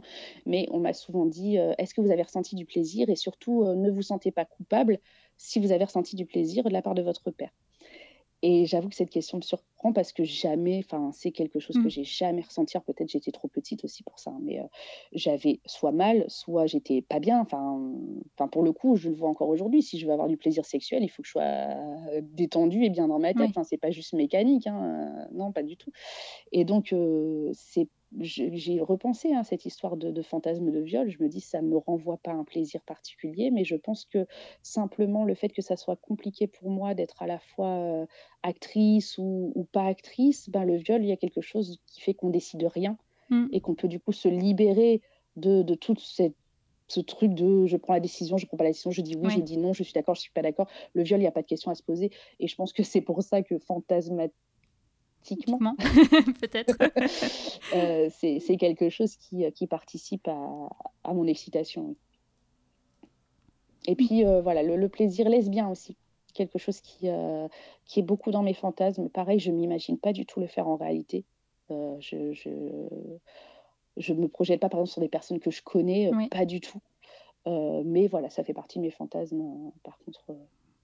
D'accord. Euh, est-ce que. Euh, alors, est-ce qu'il y a des choses que sexuellement tu as essayé qui, qui t'ont paru euh, absolument surcotées ou inintéressantes ou possibles? Et est-ce qu'à l'inverse, il y a des choses que tu as essayées que tu as trouvées vraiment, vraiment géniales? J'ai essayé la sodomie. Mmh Et comment dire ça répond vraiment à ce truc de au mieux, ça fait pas mal. Pour moi. Euh, je me rappelle d'une fois où j'étais tellement excitée que je me suis dit, waouh, parce que c'est un truc qui me demandait beaucoup. hein. Pour le coup, mon partenaire a vraiment très envie, c'est son Mhm. fantasme à lui, il a rien que de D'accord. ça. Et donc, j'étais super excitée, j'ai dit, vas-y, j'y vais. Et je me suis littéralement empalée sur lui. Et ah là là, j'ai eu tellement Ah oui. mal, j'ai jamais eu aussi mal de ma vie, mais bon, en même temps, c'était stupide. Euh, mais on a réessayé plusieurs fois, et voilà, les, les autres fois, voilà, au mieux, ça faisait pas mal, mais franchement, c'est pas une sensation agréable. Et je, je- je me dis, comment ils font les gens qui aiment ça? Parce que honnêtement, euh, même avec toute la volonté, dans... et pourtant, euh, dans mes fantasmes, c'est quelque chose, par exemple, le, la, la pénétration par deux personnes en même Ouais. temps, c'est quelque chose qui, au niveau fantasmatique, m'attire Mm. beaucoup, mais je vois vraiment pas comment physiquement je pourrais. C'est possible. Non, non, non. Voilà. Et après, dans les choses qui me plaisent, euh, j'avoue que je suis un peu classique. euh, je sais pas super folichon en fait, euh, la- la- enfin, entre nous. Et comme j'ai pas connu d'autres partenaires, Mm. vraiment, je peux pas, euh, je peux pas comparer. J'ai quelques sextoys, mais bon, c'est quand même mieux en vrai. Sextoy que du coup tu Je- utilises avec ton partenaire, sans ton partenaire? Alors, on... c'est déjà arrivé que je l'utilise euh, avec mon partenaire, mais euh, ça nous apporte pas beaucoup plus. Je les ai utilisés toute seule aussi. euh, j'ai, beaucoup pratiqué la masturbation, beaucoup, beaucoup, beaucoup. Euh, presque compulsive à certaines périodes. hein. Mhm. C'est-à-dire que il y a, il y a des moments, même encore maintenant, il y a des moments quand je suis particulièrement stressée, je sais que Mhm. me masturber le soir avant de m'endormir, euh, ça prend cinq minutes, ça, ça envoie des décharges d'ocytocine et hop, allez au dodo et c'est terminé. Euh, c'est vite fait, bien fait. euh, ça- voilà, c'est quelque chose. euh, donc voilà, avoir des sextoys, ça, ça, ça permet aussi ça. Mais c'est toujours dans l'idée du vite fait, bien fait. Et, et ça, ça fait partie des choses qui sont compliquées pour moi. Et et c'est que ça me renvoie complètement à ce qui se passait avec mon père. C'est-à-dire qu'avec mon père, j'avais toujours le sentiment que ça s'arrêterait jamais. Et du coup, quand ça dure un petit peu trop avec mon Ah oui. partenaire, il y a cette espèce d'angoisse qui revient. Ça va jamais s'arrêter, ça va jamais s'arrêter. Il se trouve que mon partenaire adore quand ça dure. et que si j'ai le malheur de lui dire euh, alors, euh, Oui. du coup, ça le vexe, ça le vexe terriblement et, euh, et- et il comprend pas, il conçoit pas que euh, ça me donne pas du plaisir autant qu'à lui. il me dit pourquoi tu veux que ça s'arrête vite? Et en fait, c'est pas contrôlable. C'est l'angoisse arrive et quand l'angoisse arrive, c'est terminé. c'est c'est fini. Oui, je vois. Ouais. Euh, et, et au niveau de- du plaisir, de l'orgasme en lui-même, euh, ce- c'est quelque chose que dès le début, tes, tes premières relations sexuelles, euh, donc à partir de tes 19 ans, tu, tu, tu ressentais déjà du plaisir, même avant, parce que peut-être que tu te caressais déjà avant ou, ou pas d'ailleurs. Euh, Le- ou est-ce que c'est venu avec le temps? Le plaisir masturbatoire, je l'ai eu tout de suite. Je l'ai eu fréquemment. Euh, je l'ai encore. Euh, le plaisir lors de, de l'acte sexuel, je ne l'ai pas à tous les coups. Euh, mais euh, je, il y a du plaisir tout le temps. Maintenant, d'aller jusqu'à Mm. l'orgasme, c'est pas du tout à tous les coups. Euh, en plus, c'est vrai que là, ce qui complique un peu les choses, c'est que j'ai pas de contraception depuis 10 ans et qu'on pratique la méthode du retrait et que Oui. du coup, euh, c'est moins fun. C'est sûr que c'est moins fun, même pour lui, il me le reproche beaucoup, mais euh, pareil, euh, passer le cap de retourner chez le gynéco, c'est compliqué. Enfin, voilà, donc du coup, à chaque fois, je dis que je vais le faire et puis je Mm. le fais pas. Euh, et c'est vrai qu'à l'époque où j'avais une contraception, c'était peut-être mieux parce qu'effectivement, euh, enfin, on pouvait jouer ensemble. Lui, il pouvait- enfin, il n'y avait pas ce. On guette le moment où il faut s'arrêter. Donc, j'ai pas des orgasmes à tous les coups parce qu'il y a aussi ce truc de cette histoire d'angoisse qui est là, de vite, vite, il faut que je lui donne du Mm. plaisir pour qu'il pour qu'il arrête, pour qu'il arrête. Du coup, j'oublie mon plaisir. Lui, c'est pas trop du coup ce que je ressens, il est pas trop en phase, donc euh, je pense qu'il sait pas trop à quel moment euh, je suis vraiment bien et à quel moment je le suis pas. Il m'est arrivé de pleurer pendant le rapport et qu'il s'en rende pas compte. Ou après, Oui. voilà, donc, euh, donc je- sans lui jeter la pierre du tout, hein, mais voilà, c'est un état de fait, donc c'est vrai que parfois c'est compliqué, mais, mais parfois j'en ai. De là d'écrire des explosions, euh, je sais pas. Non, mais pas forcément. Après, c'était plus sur le, le- la régularité ou pas, et parfois le, le fait que ça peut arriver très tard dans la, dans la sexualité d'une personne. euh, C'est, et Mm. donc, c'est intéressant aussi de Ce voir que je fais souvent, c'est que, c'est que je vais me masturber au début de l'acte. Et une fois que l'orgasme est là, c'est beaucoup plus facile pour moi Mm. de, d'aller à la pénétration. C'est quelque chose que j'aime bien faire. Euh, comme ça, je suis plus aussi dans la rancœur de euh, oui, je prends pas mon pied ou voilà, mon pied, je l'ai pris, maintenant il peut y aller. Et, c'est- et, et en plus, euh, le fait d'avoir un orgasme, on est beaucoup plus détendu. Donc ça, ça m'aide. Tu disais que ton conjoint t'avait trompé. Comment toi tu envisages ton couple de façon Est-ce que c'est de façon traditionnelle euh, monogame? Est-ce que suite à ça, tu as pu envisager peut-être une relation libre ou voilà comment comment déjà tu as géré la tromperie? Et ensuite quelle est ta vision du couple? Est-ce qu'elle a évolué ou pas?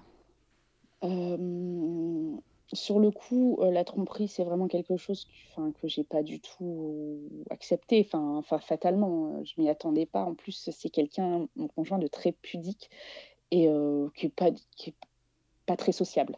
Mmh Donc de là, imaginer qu'un jour il puisse avoir des contacts avec une autre femme, ça c'est juste pas possible. ça m'était jamais venu à l'idée.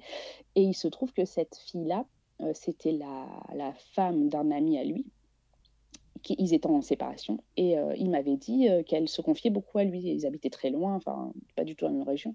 Il m'avait dit euh, c'est marrant, elle me parle beaucoup et tout. Et moi je trouvais ça bien. J'ai dit bah dis donc, il aide quelqu'un. Enfin con, ça c'est bien. Donc j'encourageais plutôt ça.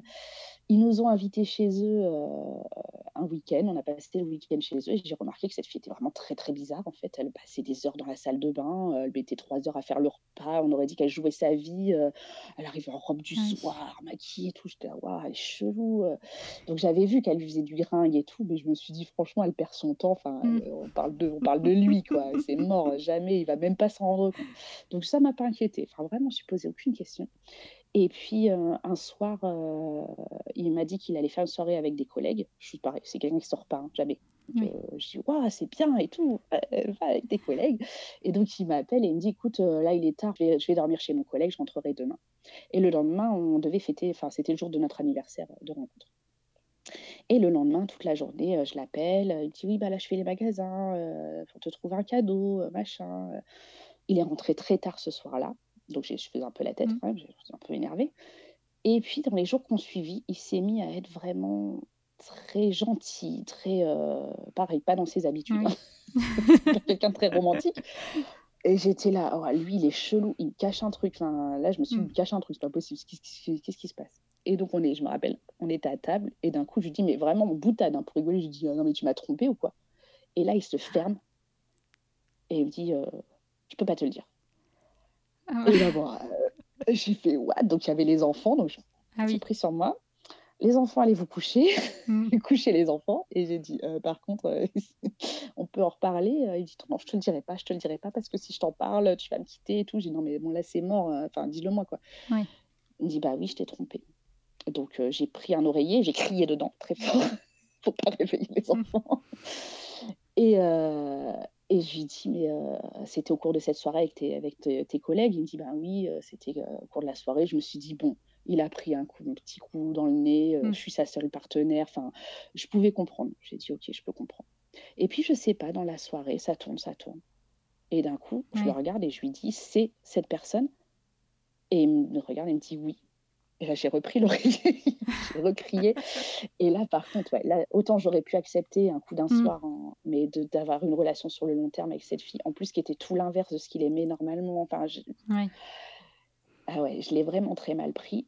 Et euh, vraiment, je voulais qu'on se sépare. Et là, euh, il m'a supplié, il m'a fait une lettre où il a écrit tout ce que j'attendais qu'il me dise depuis des mmh. années. On avait nos deux enfants. Je me suis dit, euh, non, on n'avait qu'un, non, on n'avait qu'un seul. On n'avait que mon fils. Et je me suis dit, bah, ça, on est un couple, on a des enfants, ça vaut le coup de se redonner une autre chance. Donc je lui ai dit, euh, pour l'instant, je suis pas convaincue. Enfin, moi, c'est, les sentiments sont plus là, mais euh, je veux bien nous laisser du temps. Et le temps a fait les choses. Euh, et, en fait, ça a été important dans notre relation, le fait de me dire, il m'a choisi. Hmm. C'est-à-dire que là, il avait une porte ouverte. Enfin, je lui ai dit, si tu veux partir avec elle, pars. Il avait l'opportunité, il aurait pu, enfin voilà, dire, bah voilà, je recommence une nouvelle vie hmm. avec cette fille. Euh, je l'en aurais même pas voulu. Moi, je préfère ça à la tromperie, honnêtement. Euh, au moins, c'est clair. Euh, et il m'a choisi. Et je me suis dit, enfin voilà, il n'est pas là par hasard, il n'est pas là. J'avais toujours ce sentiment intérieur qu'il était avec moi parce que bah, le destin avait fait qu'on était mmh. ensemble, mais que bon, finalement. Et non, ce jour-là, il m'a choisi et je pense que cette tromperie a relancé notre couple d'une certaine manière. C'était au bout de combien de temps? 13 ans. D'accord. Et tu lui, vous vous êtes euh, séparés physiquement Je veux dire, euh, vous avez habité dans des endroits différents Non, vous... ça s'est fait. Euh, ok. Ok. Est-ce que ça a consolidé le couple finalement d'une certaine façon? Oui, ça a consolidé le couple, même si bon parfois voilà il y a cette rancœur qui est encore là. Enfin, en tout c'est pas de la rancœur, mais bah, parfois, quand on fait l'amour, je pense à elle parce qu'en Mmh. fait, moi, je suis un peu maso, hein, donc je lui ai demandé, je lui ai demandé de me donner tous les détails. Ah Je voulais tout savoir. Je voulais pas imaginer. En fait, je voulais savoir où j'en étais. Donc, Mmh. euh, je lui ai dit, maintenant, tu vas me raconter minute par minute exactement ce Mmh. qui s'est passé. Donc, j'ai eu tous les détails. Donc, forcément, bah, le problème, c'est que des fois, euh, bah, Après, euh, oui, forcément. Ok. La vision, est-ce que la vision du couple monogame traditionnel, c'est c'est la seule que tu as eue Est-ce que tu as envisagé d'autres d'autres d'autres choses, toi? Honnêtement, euh, non, j'ai jamais envisagé d'autre chose. Euh, je pense que c'est pas quelque chose qui me choque ou que je trouve pas normal, mais euh, c'est déjà compliqué pour moi. la, la relation de couple à deux, alors je crois pas que je pourrais gérer une relation à trois. euh, euh, je suis trop insécure, je pense, trop insécure au niveau, euh, au niveau affectif pour gérer d'autres personnes en fait. Je pense que c'est ça. Ok. Après, sexuellement parlant, c'est différent, mais pour le couple, ouais, non. Et hum, alors, on en arrive à avec aussi ta, ta famille. Tu as, des enfants? Oui, Euh, T'en deux as enfants. deux enfants. Euh, Est-ce que ça a changé en... Est-ce que par rapport à ton vécu, ça a apporté des angoisses, pas des angoisses euh, Et comment tu as travaillé dessus, si c'est le cas? Alors ça, ça remonte à loin, mais euh, effectivement, quand j'ai voulu déjà faire des enfants, la première chose que j'ai fait, c'est de commencer une thérapie. J'avais pas d'objectif particulier, mais je me suis dit, euh, enfin, je démarre balle dans la maternité euh, par rapport à mon, à mon histoire, donc je trouvais ça logique en fait de faire une thérapie. Je saurais pas dire si ça m'a apporté beaucoup de choses ou pas, mais en tout cas, ça me sécurisait de savoir que Mm. j'avais quelqu'un pour, pour m'entendre. Euh, c'est à cette époque-là que j'ai coupé les plombs avec ma mère pendant quelques mois. Euh, devenir maman, euh, bah, ça a remis en perspective effectivement qu'est-ce que c'est qu'être mère, qu'est-ce que c'est qu'avoir un devoir de mère et de protéger ses enfants. Donc j'ai eu besoin, et puis elle avait beaucoup d'ascendant sur moi, enfin j'étais très liée aussi à ma mère, donc je pense que j'ai eu besoin de cette rupture pour être seule avec moi-même et faire mes, mes propres choix. Donc ouais, ça a duré quelques mois. C'est euh, pour le coup, mon conjoint a été cool là-dessus parce que euh, bah, il a permis à ma mère de voir son petit-fils, il, a, il se donnait rendez-vous Mhm. au parc et tout. Et j'ai trouvé ça vraiment, vraiment sympa de sa part parce que c'est pas du tout le genre à penser à ces choses-là. Et euh, du coup, ça a maintenu une relation qui a fait que petit à petit, je me suis remise dans le, dans le game aussi et que et, et qu'on a pu renouer une relation, faire le point. J'ai pu lui dire ce que, ce que j'avais sur le cœur. On a, on a beaucoup discuté et ça a vraiment assaini notre relation. C'est vrai que j'ai oublié avec le temps, mais à cette époque-là, j'étais vraiment en dépendance affective avec ma mère, qui était, qui avait quand même tendance à faire beaucoup de chantage affectif, qui avait vraiment beaucoup Mm. d'ascendant sur moi. Et euh, après cette rupture, euh, plus du tout. En tout cas, euh, moi, euh, peut-être que j'étais plus du tout sensible à ça, mais euh, là, je, je culpabilise pas du tout de lui dire non ou de pas. Enfin voilà, c'est très sain aujourd'hui. D'accord. Sachant Voilà, du coup, vous êtes géographiquement, vous êtes restés proches ou Oui. Oui. Oui. D'accord. Et sur les quatre, euh, je suis la seule à être restée si proche euh, géographiquement en tout cas. D'accord. Euh, et maintenant, au niveau de, de l'évolution, enfin de- du, du fait que tes enfants grandissent, alors je sais pas quel âge ils ont actuellement, mais Alors le grand, il a 16 ans et demi et la plus Oui. jeune, elle a 11 ans. donc euh, comme, bah alors c'est des âges, euh, ouais. Comment tu appréhendes, euh, comment appréhendes leur sexualité? Est-ce que toi, du coup, tu, tu vas au devant des questions euh, et, et- et Alors, aussi, est-ce qu'il y a eu un moment où, de protection ou, ou de contrôle peut-être plus important pour toi par rapport à eux? Alors oui, c'est vrai que déjà avoir un garçon en premier, ça m'a un peu rassurée, c'était plus facile. Euh, je me suis, je- je- dans mon souvenir, quand vraiment il était petit, je me suis posé plein de questions sur est-ce que j'allais le rejeter, est-ce que, euh, euh, est-ce que pour moi c'était un, un mal en devenir Mm. et du coup, voilà, il y, avait toutes ces questions-là. Après, il faut savoir que mon fils, il est né avec des malformations et du coup, son entrée dans la vie a été compliquée, donc ça fait aussi que j'ai pensé à autre chose qu'à ça. hein. Mm. À vrai dire, il y avait plein d'autres urgences, mais j'y ai beaucoup pensé quand il était petit. Euh, il y a eu une période, il devait avoir 5-6 ans, où euh, je- euh, on a été voir des psys parce qu'il avait des troubles du comportement. Et à l'issue d'un test de QI, la psy euh, lui fait un test de Rorschach, je crois, ou je sais plus. Et elle me dit, oui, il y a un climat incestueux dans ce que je vois et tout. Et, euh, et du coup, je lui dis, ben, je lui raconte un peu, enfin vite fait, quoi. Je lui dis, bah oui, de, de mon côté, il y a ça et tout. Et elle me dit, ah ben, c'est important de lui en parler. Et en fait, là, ça m'a vraiment paniqué, ça m'a vraiment fait mal parce que je me suis dit, merde, euh, enfin, mon histoire a rejailli sur lui Mm. euh, comme ça, euh, au point qu'une psychologue le, le voit à travers un test. Et, euh, et, en fait, j'ai paniqué. Donc, on est sorti de l'hôpital et je lui ai tout balancé dans la rue. Il avait. Et je lui ai dit, bah voilà, euh, maman, quand elle était petite, blablabla. Et je commence à lui raconter. Donc, il m'a regardé avec des yeux comme ça. je ne sais pas trop ce qu'il en a compris ou retenu parce qu'on n'en a pas vraiment reparlé après. Mais par contre, j'en ai longtemps voulu à cette psy, en fait, parce qu'elle euh, elle m'a lâché ça comme une bombe. Et moi, j'ai réagi n'importe comment parce que j'étais en panique. Alors, enfin, vraiment, enfin, en plus, c'est mon métier. Euh, enfin, je l'étais pas éducatrice à l'époque, mais je le suis maintenant. Et euh, enfin, n'importe quoi. Donc, ouais, ça a été un moment un peu difficile. Ça a été, je pense, plus dur quand j'ai eu ma fille. Euh, parce que bah, c'est une fille. Et autant mon grand, je suis rarement inquiète pour lui, autant elle, oui, je me pose toujours des questions. je la laisserai pas sortir toute seule comme son frère aussi facilement, en tout mm. cas. elle est très proche de son père et et euh, mon, conjoint, il prenait souvent le bain avec mon fils quand il était petit. il a fait pareil avec mm. ma fille. Et moi, euh, mes, les premiers ennuis que j'ai eu avec mon père, c'était dans le bain. Donc, euh, je me suis efforcée à la fois de dire Ok, c'est pas ton histoire, là, c'est ce qu'ils vivent avec leur père, donc laisse-les tranquilles. Mm. Donc, je suis pas intervenue, mais à la fois, j'étais crispée. Mm. Donc, oui, quand la petite a commencé à grandir un peu, bah, j'ai mis Léo là gentiment, mais je, je l'explique à mon conjoint j'ai dit Franchement, ça me met mal à l'aise. Euh, elle grandit, euh, bon, euh, et donc petit à petit, ça s'est passé, puis ils ont arrêté de prendre le bain ensemble. Mais elle adorait ça, prendre son bain avec son père. Hein, mais voilà. Après, il y a aussi, outre cette histoire, il y a aussi un moment où, quand les enfants grandissent, voilà, le complexe de Deep étant là, on doit mettre aussi des limites et dire voilà, maintenant, chacun de son côté. donc, donc voilà. Mais. Et concernant aujourd'hui leur sexualité, bon, ma fille, elle n'est pas du tout encore là-dedans, elle n'est pas pubère, elle ne parle pas des garçons. Mon fils euh, nous a annoncé cet hiver, non, pendant le confinement, qu'il euh, il était pansexuel. D'accord. Alors, euh, voilà. Alors, la réaction des, des parents. Alors, en fait, c'est moi qui l'ai su en première parce que il s'était connecté sur mon ordinateur et du coup, il avait laissé ses identifiants Google et donc hmm. j'ai été fouinée dans son email.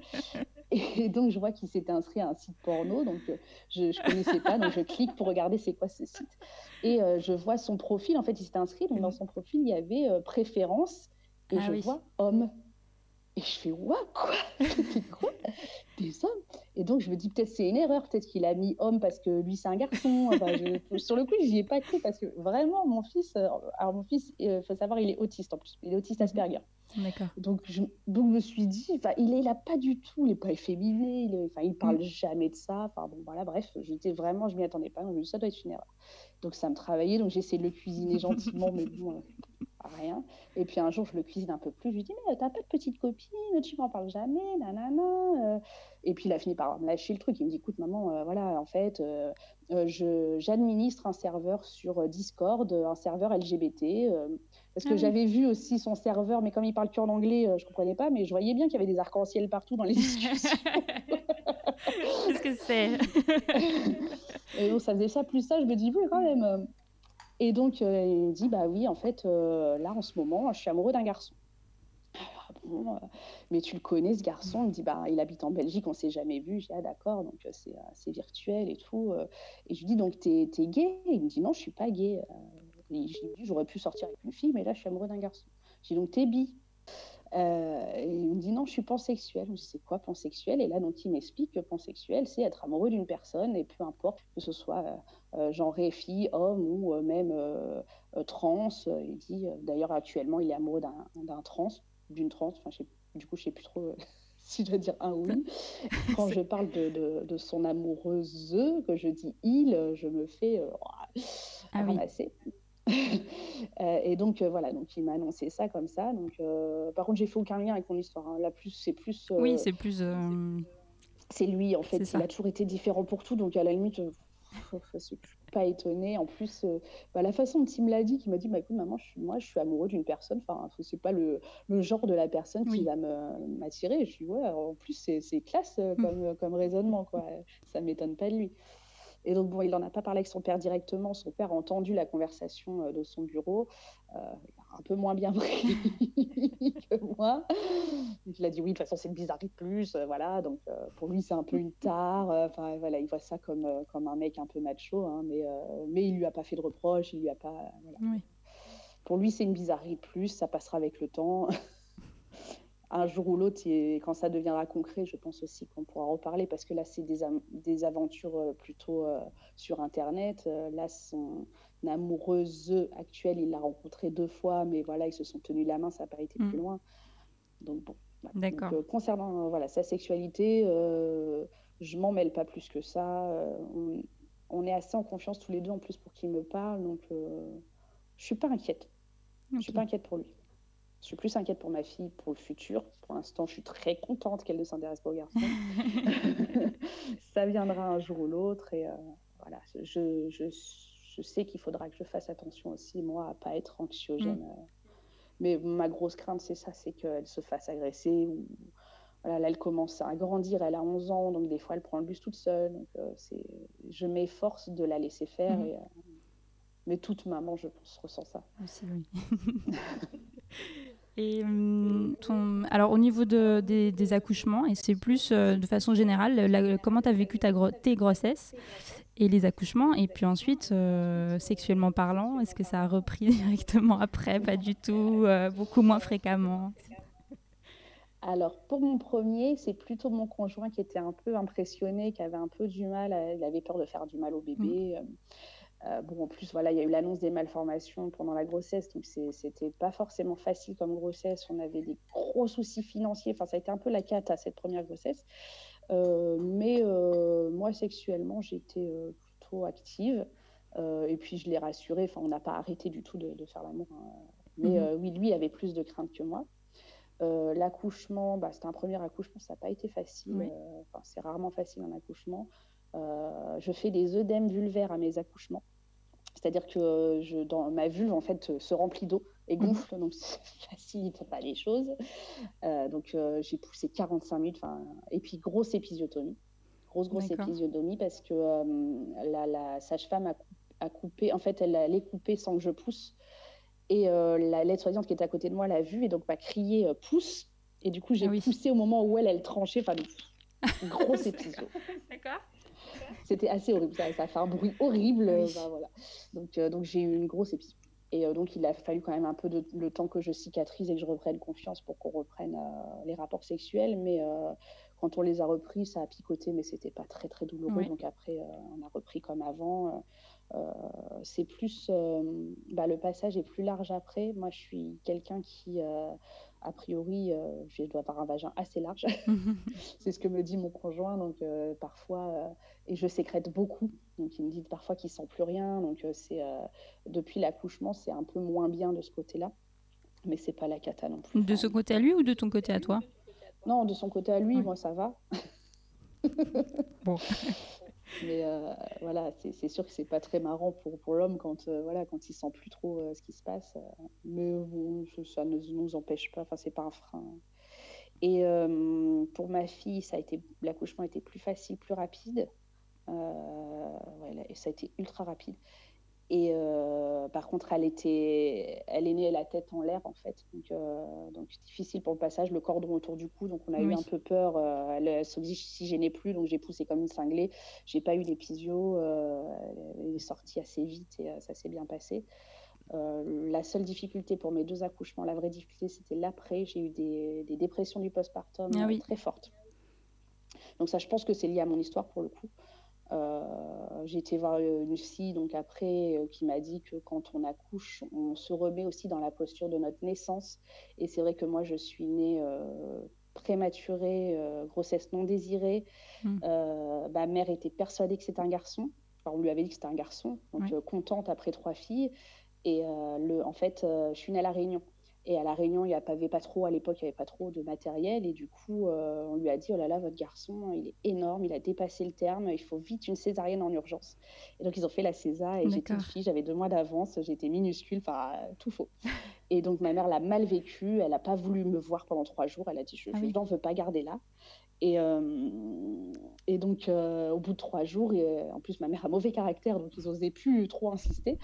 Et au bout de trois jours, ils lui ont dit On sait, on sait, vous en voulez pas, mais euh, il faut nous signer une décharge pour envoyer votre bébé en métropole. Alors, ma mère dit Ah bon, mais pourquoi? Et ils ont dit ben, En fait, elle est prématurée, elle se réchauffe pas, on n'a pas de couveuse. Donc, il faut qu'on l'envoie en métropole. Et ma mère a dit Mais vous n'avez pas d'autre solution Ils ont dit ben, Il faudrait que vous la preniez en peau à peau, en fait, pour la réchauffer. Et ma mère a dit bon, allez-y, amenez-la voir. et elle m'a dit du moment où je t'ai vu, c'était fini. Euh, enfin, on s'est parlé. Enfin voilà. Mm. Donc moi, j'ai pas de problème avec ça, mais je pense que effectivement à l'accouchement, il y a peut-être quelque chose de cet ordre-là qui est arrivé. Plus euh, voilà, le, mon histoire personnelle. Enfin, il y a eu sûrement un mélange de beaucoup de choses. Mon fils, c'était évident avec toutes les malformations qu'il avait que mm. ben, l'après serait difficile. Donc ça a duré pour mon fils au moins quatre mois. Au moins quatre mois de dépression. Mais grosse dépression, enfin, euh, le truc, euh, euh, mange plus, dort plus, pleurer tout le temps, enfin, l'horreur, quoi. Et autant pour ma fille, je m'y attendais pas du tout. Enfin, je me suis dit, c'est bon, elle va bien, c'est le bonheur, mm. une petite fille, je suis plus âgée. et en fait, je enfin, ça m'a tombé dessus sans prévenir. Et là, j'étais vraiment très choquée parce que je voulais pas revivre ça. Et le problème de la dépression du postpartum, c'est qu'on on gère pas du tout. Enfin, c'est quelque chose qu'on peut pas contrôler. Ça arrive, ça tombe, et, euh, et pareil, rebelote, plus possible de manger, plus possible de dormir, euh, pleurer tout le temps. Euh. Et là, pour elle, du coup, j'ai vu un médecin au bout de trois semaines, un mois, parce que j'avais du mal avec l'allaitement, c'était très compliqué. j'ai eu des crevasses pas possibles, je mmh. saignais, enfin, c'était une horreur. Et j'ai été voir un médecin spécialiste en lactation, et anecdotiquement, je lui dis oui, j'ai perdu 20 kilos en un mois, je dors plus. Et le mec, il me dit non, mais par contre, euh, je vous mets sous antidépresseur tout de suite. Et il m'a mis sous antidépresseur et ça, ça a été fini euh, en une semaine. L'allaitement est reparti euh, nickel, la dépression terminée. donc ça, ça franchement, je le conseille à toutes les femmes qui m'écoutent aujourd'hui. faut pas avoir peur des antidépresseurs. Franchement, ça m'a vraiment aidé. Et ça m'a aidé de me rendre compte euh, comme la vie pouvait être plus simple quand j'étais pas angoissée. Ça paraît bête à dire, mm. mais sous antidépresseurs, euh, bah, c'était pas la panacée. Hein. J'étais comme un robot, j'en avais plus rien à faire de rien. Mais je me suis aperçue que les réactions de mon entourage étaient différentes quand moi j'étais différente. Et, euh, et, ça aide aussi de le vivre et de se dire bah oui, là, euh, au lieu de stresser comme une malade mm. parce qu'on m'a dit ci ou ça, bah, je réagis pas, bah, du coup, tout, tout se passe mieux. Donc, ça, c'est des choses que j'ai gardées après je suis pas restée longtemps sous antidépresseurs. Je suis restée euh, peut-être six mois le temps de les arrêter parce que c'est très long. D'ailleurs, pour la petite histoire, euh, le médecin que j'avais vu, je ne l'ai pas revu après, donc il m'avait prescrit un mois. Pour lui, c'était évident que j'allais voir mon médecin traitant après, mais moi, je ne savais pas. Donc, au bout d'un mois, j'ai arrêté le traitement d'un coup. Ah et ça a été assez horrible. Et, euh, et du coup, j'étais voir mon médecin traitant qui m'a dit Mais vous êtes malade, faut pas faire ça. N'arrêtez jamais les antidépresseurs. et donc après, voilà, ça a pris six mois pour les arrêter, mais euh, voilà, j'ai pas eu de dépendance plus que ça. Et, et quand j'ai eu re-besoin d'en prendre euh, il y a trois ans, j'ai refait une dépression euh, liée à autre chose que les enfants. Et voilà, j'ai repris des antidépresseurs sur trois, quatre mois. voilà, c'est pas une honte et c'est quelque chose qui, au contraire, permet que ça dure pas des années voilà. Euh, oui, disons qu'il faut, il faut euh, les, les, prendre sur une période donnée pour des moments euh, spécifiques aussi. Bon, là, visiblement, c'était vraiment l'accouchement qui a fait que. Donc, au bout d'un moment, il va de soi que ça tend à s'arrêter et que donc c'était une bonne solution à ce moment-là. Ouais, ouais, ouais, ouais. Donc voilà, les, les accouchements. Et hum, ton, ton conjoint, par, rapport à, par rapport à ça, par rapport peut-être à tes angoisses de ton vécu passé, des choses comme ça. Est-ce que tu, est-ce qu'il t'a épaulé? Est-ce que comment comment il a fait? Et est-ce que toi tu lui as dit quoi faire aussi? Est-ce que tu l'as aidé? À t'aider. Alors, euh, j'aimerais euh, dire euh, que j'aimerais raconter une, une, histoire plaisante, mais ça l'est pas forcément, mais c'est pas non plus une cata, mais euh, quand je te l'avais dit déjà, je crois qu'au début de notre relation, j'en avais parlé tout de suite et qu'il mm. m'avait dit euh, Mais quoi, ça va durer toute la vie euh. Et en fait, il était un peu dans cette optique-là, c'est-à-dire que c'était quelque chose d'embêtant dans notre relation, pas qu'il soit gêné parce que ça m'est arrivé, mais il aurait voulu avoir une relation sereine avec moi et c'était pas le cas. Au tout début de notre relation, donc c'était tout feu, tout flamme, et quand on s'est mis ensemble, j'ai commencé à avoir vraiment des grosses, grosses angoisses assez incontrôlables et, et je pleurais souvent et il n'était pas du tout euh, il n'était pas du tout chaleureux avec moi dans ces moments-là. En fait il savait pas comment réagir donc mmh. il se mettait en retrait et il pouvait me laisser pleurer une nuit entière sans réagir en fait. Et donc euh, ça a amplifié mon angoisse j'ai commencé à m'automutiler ça a été vraiment une période difficile. Et à aucun moment il m'a épaulé mais euh, alors ça paraît assez horrible, mais d'un autre côté, ça m'a aidé parce qu'à un moment, j'ai été obligée de faire autre chose en fait. C'est-à-dire qu'il n'y avait pas de réaction en face Et ça m'a obligée à trouver en moi la force et mmh. d'autres stratégies. Et ça, je, peux leur remercier aujourd'hui.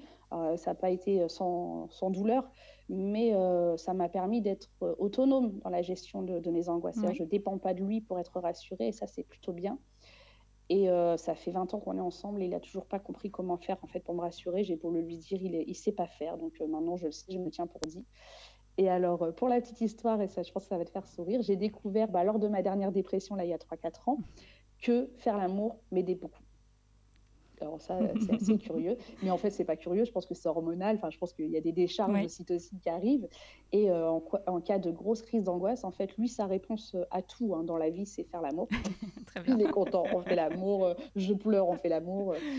Et, donc, quand, quand j'ai vécu ce gros choc émotionnel qui m'a précipité dans la dépression, sa réaction, ça a été de faire l'amour. Et moi, dans ma tête, j'étais là, d'accord. Donc moi, je mm. vais pas bien, et toi, tu te vides les couilles. merci. Et en fait, j'étais vraiment, j'ai jamais été si mal de ma vie, donc j'étais tellement mal que j'ai eu l'impression qu'il me ramenait à la vie, en fait, il me reconnectait avec quelque chose de très sensoriel. Et, euh, et ben, c'est comme si j'avais pris un, un, antidépresseur, en fait. Ça n'a pas résolu le problème, mais je sortais un peu la tête de l'eau, j'étais un peu plus euh, présente.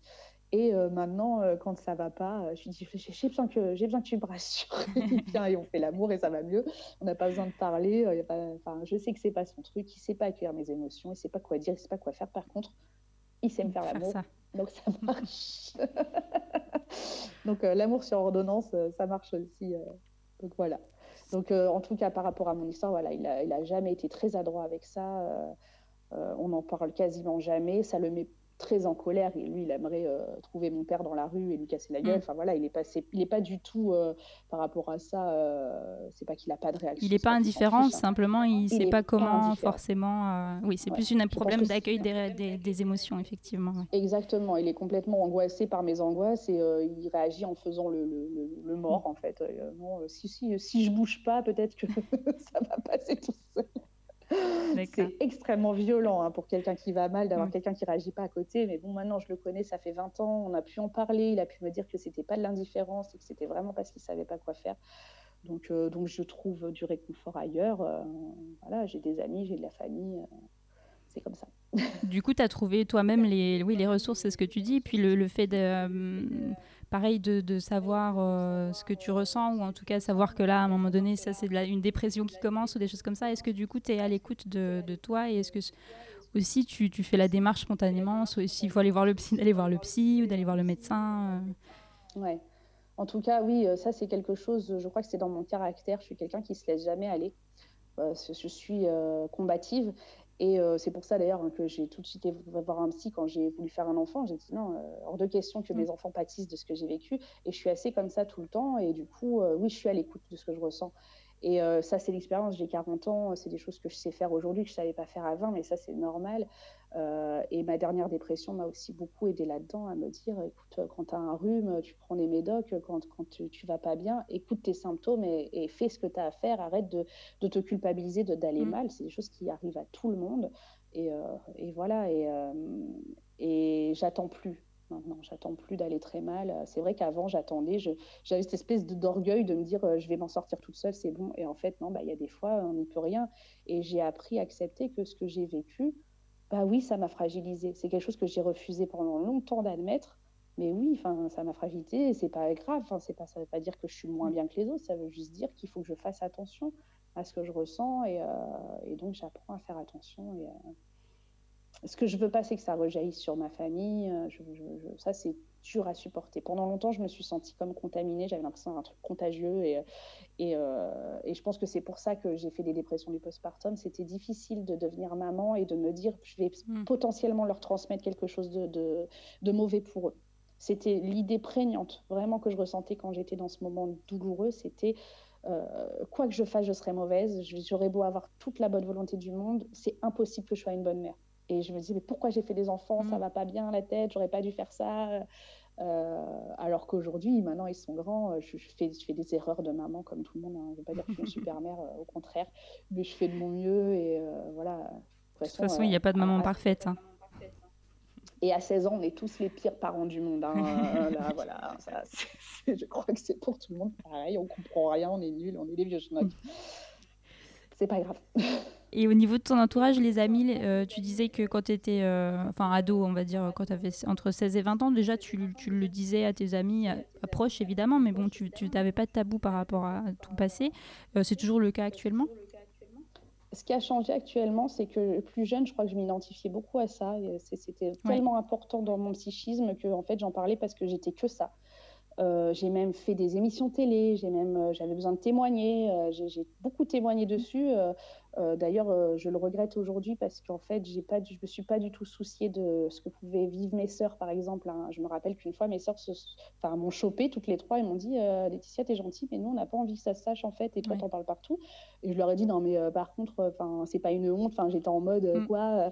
Et avec le recul, je me suis dit Ouais, c'est, j'ai été vraiment égoïste pour le coup.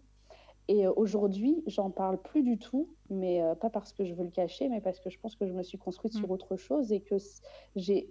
Et c'est un progrès parce que, euh, en fait, quand on est abusé sexuellement, on n'a plus de limite. La limite n'est pas posée et on se enfin il y a une partie de soi qui se respecte pas et j'avais pas d'intimité pour moi il n'y avait pas cette frontière entre ça c'est à moi c'est mon jardin mm. secret et ça je peux le donner c'était en gros, servez-vous. De toute façon, je suis un objet sexuel, donc servez-vous, je donne tout, euh, le bien, le pas bien. Euh, c'était pas un problème hein, pour moi, je le vivais bien. Mais euh, voilà, là, je pense que j'ai vraiment progressé parce qu'aujourd'hui, j'ai plus du tout besoin d'en parler et plus envie parce que j'ai pas envie que les gens connaissent ça parce que ça m'appartient, c'est à moi. Donc voilà, j'en ai parlé à ma collègue parce que j'ai une relation très très forte avec elle et qu'on se dit beaucoup de choses. Mais à mon travail, personne n'est au courant. Euh, j'ai pas envie qu'il le soit. S'il le soit, c'est pas un drame. Hein, tant pis, mm. hein, j'ai pas honte de ça. Mais euh, je m'identifie pas là-dessus. Donc, euh, oui, c'est ça. C'est vraiment, ça ne te caractérise mm. plus en tant que personne. C'est. Je suis plus la pauvre Laetitia, victime d'inceste. Ça fait partie de mon histoire. Voilà, c'est comme ça. En tout cas, d'un point de vue personnel, est-ce que tu penses que le fait de qu'il y ait une condamnation et qu'il y ait vraiment ben, un, jugement et un, une, qui soit emprisonné, euh, permettent à la personne de, de, mieux se reconstruire ou de, de, mieux vivre Ça a été extrêmement important, surtout pour moi. Je ne sais pas pour mes sœurs, je pense aussi pour mes sœurs, mais en tout cas, moi, ça a été très important parce que j'étais dans un flou. D'abord, comme je te disais, j'ai très peu de souvenirs. Donc il y a toujours un moment où je me dis, euh, mais c'est vraiment mes souvenirs, ça s'est vraiment passé. Donc il y a eu des expertises euh, médicales et psychologiques pour déterminer voilà, si je disais vrai ou pas. Et ça, c'est important qu'un médecin dise, non, non, oui, euh, mm. tous les ingrédients sont là. Donc ça, c'est la première chose. Et la deuxième chose, entendre un juge dire, vous êtes victime et il est coupable. Euh, dans, je crois que c'est assez fréquent dans les abus sexuels que l'abusé se sente coupable et se dise oui mais peut-être j'aurais pas dû, enfin c'est peut-être moi, enfin c'est très flou surtout quand c'est les parents, enfin donc euh, c'est hyper important. Je pense que je me serais jamais construite comme ça s'il n'y avait pas eu ce moment-là.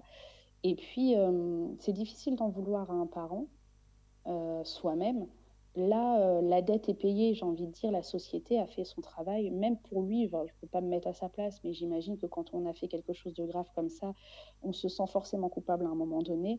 Et euh, voilà, se dire, lui, maintenant, il est sorti de prison, et probablement qu'il se dit, j'ai payé ma dette, et, euh, et d'en sortir un peu plus neuf, que euh, quand ça traîne comme ça euh, très longtemps. Je vois pour ma mère qui n'a pas été jugée, mais qui aurait pu, hein, pour le coup, pour non-assistance à mm. personne en danger, elle traîne toujours cette culpabilité, mm. elle la traînera pour toujours, parce qu'il n'y a, y a rien qui a, qui a été fait, et c'est invivable. Elle ne peut pas mentalement accepter de se dire tous les jours euh, j'ai été horrible dans mon rôle de mère, c'est pas possible. Donc je pense que c'est plus sain pour tout le monde. Après, bien sûr, je souhaite à personne de passer dix 10 ans en prison.